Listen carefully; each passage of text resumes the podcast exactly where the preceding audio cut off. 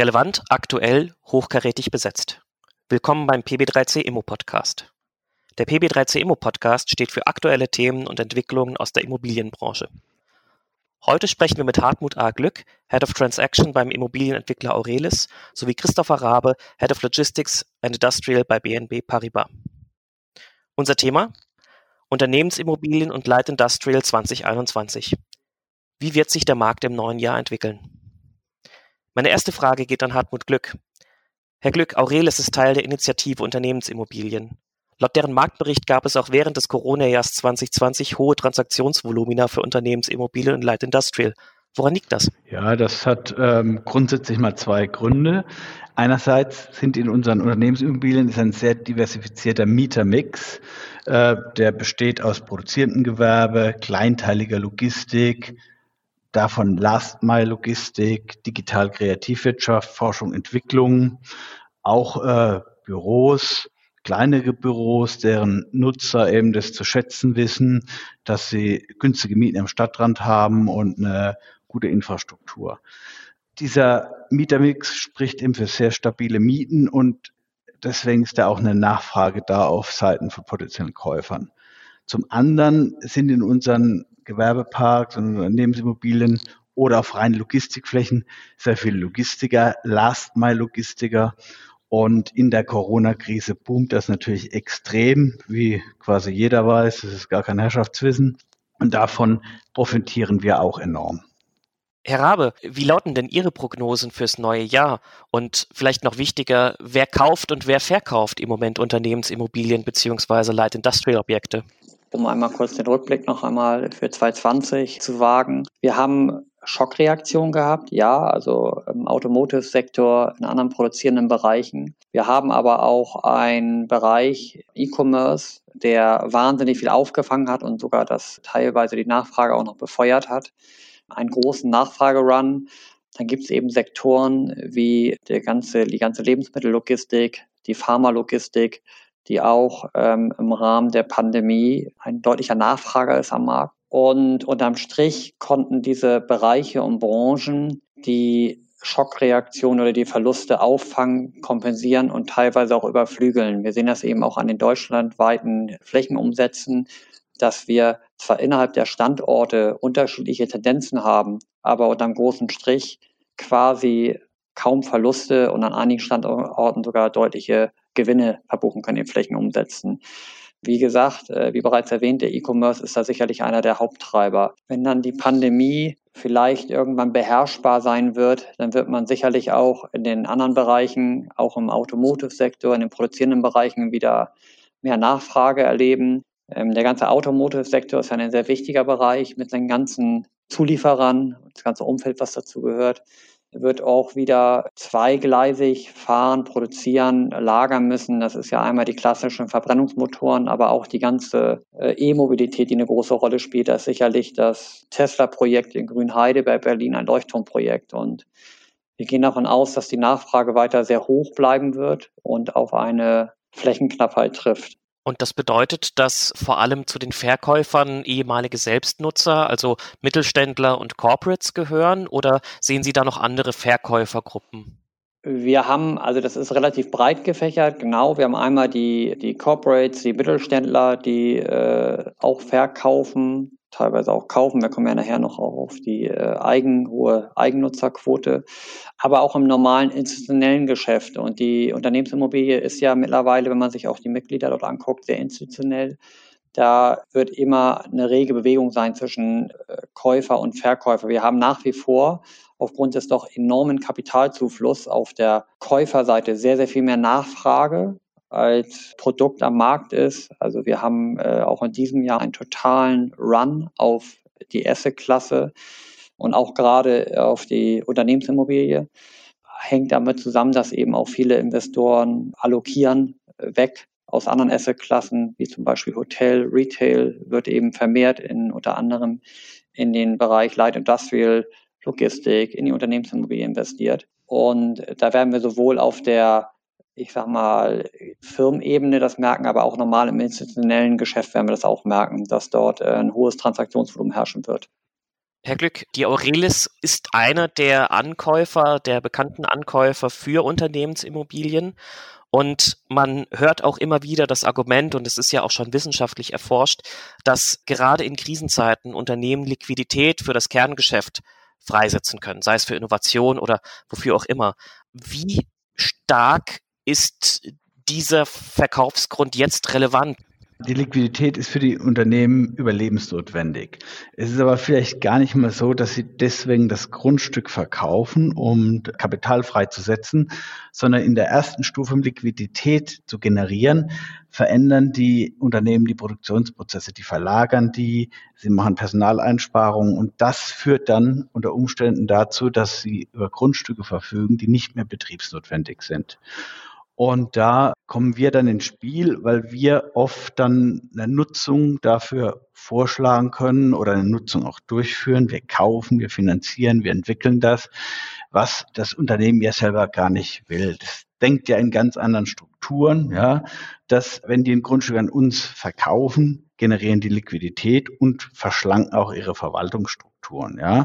Und wir beschäftigen uns dann mit dem Thema, was unser Kerngeschäft ist und das Unternehmen selbst, der Verkäufer, äh, geht in anderen Dimensionen vor und äh, expandiert sein Kerngeschäft. Ja, und dadurch ist das im Endeffekt eine Win-Win-Situation, wenn nicht betriebsnotwendige Immobilien eben veräußert werden. Herr Rabe, wie ist das für Sie, wenn Sie sich für ein Verkaufsmandat bewerben? Ist das auch einer der zentralen Gründe, die Sie gegenüber den Unternehmen anführen? Oder sehen Sie dort andere Gründe, warum man jetzt gerade verkaufen sollte als Unternehmen? Ja, also die Gründe sind sehr, sehr vielfältig. Ähm, wir haben ja äh, aktuell auch in diesem Jahr ganz prominente Beispiele, wo wir eben ähm, für zwei große Konzerne an absoluten Top-Standorten sogenannte Brownfields oder auch nicht mehr betriebsnotwendige Liegenschaften verkaufen. In diesen Fällen hat das eben sind globale Unternehmen damit zu tun, dass die eben äh, aus verschiedensten Gründen ihre Standorte, ihre Produktion verlagern. Das ist sicherlich, kann immer ein Treiber sein. Das hat dann eben häufig äh, übergeordnete globale Gründe, um Stichworte Lohnkostenniveau, aber auch Lieferketten zu nennen. Also da ähm, gibt es da ganz verschiedene Motivationen, seinen Standort aufzugeben. Dann ist da klar eine andere Motivation, auch gerade in so einem herausfordernden Jahr für viele Unternehmen. Die Liquidität, Herr Glück hat es bereits angesprochen, kann eben immer ein äh, probates Mittel sein, um schnell an doch enorme Liquidität ranzukommen und den Betriebsfortzubestand sichern oder auch neu zu investieren in, den, äh, in das äh, eigentliche Kerngeschäft. Da ist, wie gesagt, die Vielfalt sehr, sehr groß und wir erleben das eben auch an vielen, vielen Standorten, dass das zumindest äh, häufig angedacht wird, immer eine Option ist und häufig eben auch dann äh, durchgeführt wird. Herr Glück, wie sehen Sie als Entwickler denn diese Veränderungen in der Supply Chain? Aus jetzt Immobiliensicht, aus Käufersicht, sehen Sie im jetzigen Strukturwandel besonders für einige Produkte ein ähm, jetzt positive Möglichkeiten für einige Standorte, für einige Branchen? Wie ist das? Ja, ich denke schon, dass sich für uns dann äh, Chancen ergeben, wenn die Wirtschaft sich umstrukturiert. Zumal Herr Raber das auch schon mal erwähnt, ist es jetzt so, dass wahrscheinlich nach Corona eine neue Kategorie geschaffen wird in Form von Pufferlagern. Es wird wahrscheinlich wesentlich mehr Pufferlager geben, um diese Just-in-Time-Produktion zu entflechten. Das war bisher das Nonplusultra. Man sieht jetzt, dass die internationalen Lieferketten nicht mehr funktionieren. Unter Umständen bei einer neuen Pandemie-Situation kann das wieder entstehen und deswegen glauben wir, dass die Produktionsart und Weise sich verändern wird. Und wenn man da ein bisschen vorausdenkt, kann man sich positionieren. Es ist allerdings so, dass die große Chance für die eben da ist, die schon über diese Grundstücke verfügen. Ja, die kurzfristig anzukaufen, dürfte schwierig werden. Herr Rabe, vielleicht noch eine Frage äh, an Sie daran anschließend. Die Immobilien, die dort jetzt gerade entstehen, die Pufferlager, vielleicht auch andere Immobilientypen, sehen Sie dort Potenziale oder eher Probleme bei der Drittverwendungsfähigkeit? Also entstehen jetzt zurzeit Immobilien, die dann auch später wieder vermietet werden können oder sehen Sie das kritischer? Das hängt äh, sehr davon ab. Also da haben wir verschiedene Beispiele. Also ein Gros der Immobilien bietet sicherlich eine vernünftige Drittverwendungsfähigkeit beziehungsweise Nachnutzungsmöglichkeit. Ähm, es gibt ja viele Immobilienklassen, sei es auch die klassischen Cap-Anlagen, Umschlagsanlagen, die ja früher absolute Spezialimmobilien waren, die heute State of the Art sind und ein ganz klassisches Investmentprodukt sind. Und so hat sich vieles eben auch etabliert, ist voll investmentfähig, weil es entsprechend auch Nachnutzung gibt. Es gibt natürlich auch im Rahmen des ganzen E-Commerce-Booms Immobilien, die äh, mehrgeschossig gebaut werden mit sehr viel Fördertechnik, sehr viel Anlagentechnik. Es gibt sehr spezielle Textilimmobilien, die absolut build to suit sind und die in der Nachverwertung sehr, sehr schwierig sind, wo man gegebenenfalls dann auch mit strukturellem Leerstand rechnen muss oder sogar sogar mit dem Abriss nach einer gewissen Laufzeit. Also muss ich das immer relativ genau angucken. Ähm, ich würde sagen, ein Gros ist auf alle Fälle wiederverwertbar, aber es gibt sicherlich auch immer Fälle, wo das sehr schwierig ist mit einer Nachnutzung. Jetzt haben Sie es ja gerade angesprochen, dass die Nutzungen immer komplexer werden, immer technisierter, immer stärker automatisiert. Sehen Sie als Vermittler den Trend hin zur Mietlösung im Vergleich zu einer Selbstnutzung, zu einem Build-to-Suit-Kauf? Oder geht es eher in die andere Richtung, dass die äh, Nutzer sagen, ähm, ich habe so spezielle Prozesse, ich möchte diese Immobilie dann auch selbst besitzen? Da gibt es auch nicht ja oder Nein, kein Schwarz-Weiß. Das ist eben auch immer sehr unterschiedlich von Unternehmen zu Unternehmen und vom Umfeld. Also einmal haben wir ja nach wie vor noch eine sehr, sehr günstige Zinslandschaft, äh, dass sich das für viele auch immer noch äh, das Kapital günstig beschaffen lässt und da eine Motivation ist, selber zu investieren. Ähm, auf der anderen Seite gibt es auch immer gerade, wenn ich an die großen Player am Markt denke, viele Unternehmen, die haben eben Unternehmensstrategien, globale, europäische, auch deutsche Strategien, die sagen, so ist es ausschließlich nicht unser Betriebszweck, Immobilien zu halten. Wir wollen uns das bauen lassen. Und unsere Prozesse und Anforderungen sind auch so schnelllebig, wenn ich da auch an den E-Commerce denke. Ich weiß gar nicht, ob in 10, 15, 20 Jahren die Immobilie überhaupt noch in mein Business passt. Das erleben wir auch häufig, die Argumentation, dass sie sagen, nee, ich lasse mir das bauen, damit ich danach dann schauen kann, ob ich eventuell mir wieder mich verändere, einen neuen Standort mir bauen lasse oder mir einen neuen Standort suche. Passt eben auch die Lage. Ein ganz wichtiger Aspekt ist dabei die Arbeitskräfteverfügbarkeit. Das erleben wir mittlerweile in Deutschland sehr, sehr oft, dass neben dem großen oder dem raren Gut Grundstück eben, dass die, das Thema Arbeitskräfteverfügbarkeit ein Riesenthema ist, gerade bei mitarbeiterintensiven Unternehmen, ist das eins der entscheidenden Kriterien. Wo siedle ich mich an? Und da kann da klar in starken Ballungszentren sich über längeren Zeitraum auch einiges tun. Und wo habe ich denn noch die ausreichenden Arbeitsplätze in fünf, acht, zehn Jahren? Und das ist eben auch ein wichtiger Aspekt, der dabei eine Rolle spielt. Herr Glück, das klingt als Vermieter nach einer ziemlich großen und komplizierten Aufgabe, eben die Flächen so bereitzustellen, dass eben auch ein Mieter seine komplexen Anforderungen äh, abbilden kann, dass er auch die passenden Arbeitskräfte dafür findet. Wie reagieren Sie darauf im Vermietungsmanagement? Also wie müssen Ihre Flächen sein, dass Sie das alles abbilden können? Ja, das ist schon richtig. Also wir gehen davon aus, dass es keine völlige Revolution geben wird in dieser Entwicklung der Flächen, sondern dass sich das divers entwickeln wird, wie Herr Rabe schon sagte.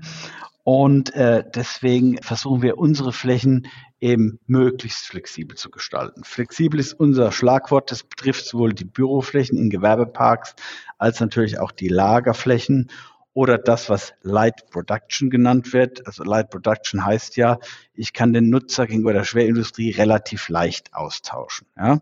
Das ist das A und O, dass wir eine möglichst breite Anzahl von potenziellen Nutzern ansprechen und dass die Gebäude umrüstbar sind. Ja? Dass da also nichts installiert ist, was eine Nutzung verhindert oder so kapitalintensiv ist, dass es sich nicht lohnt, die zu entfernen.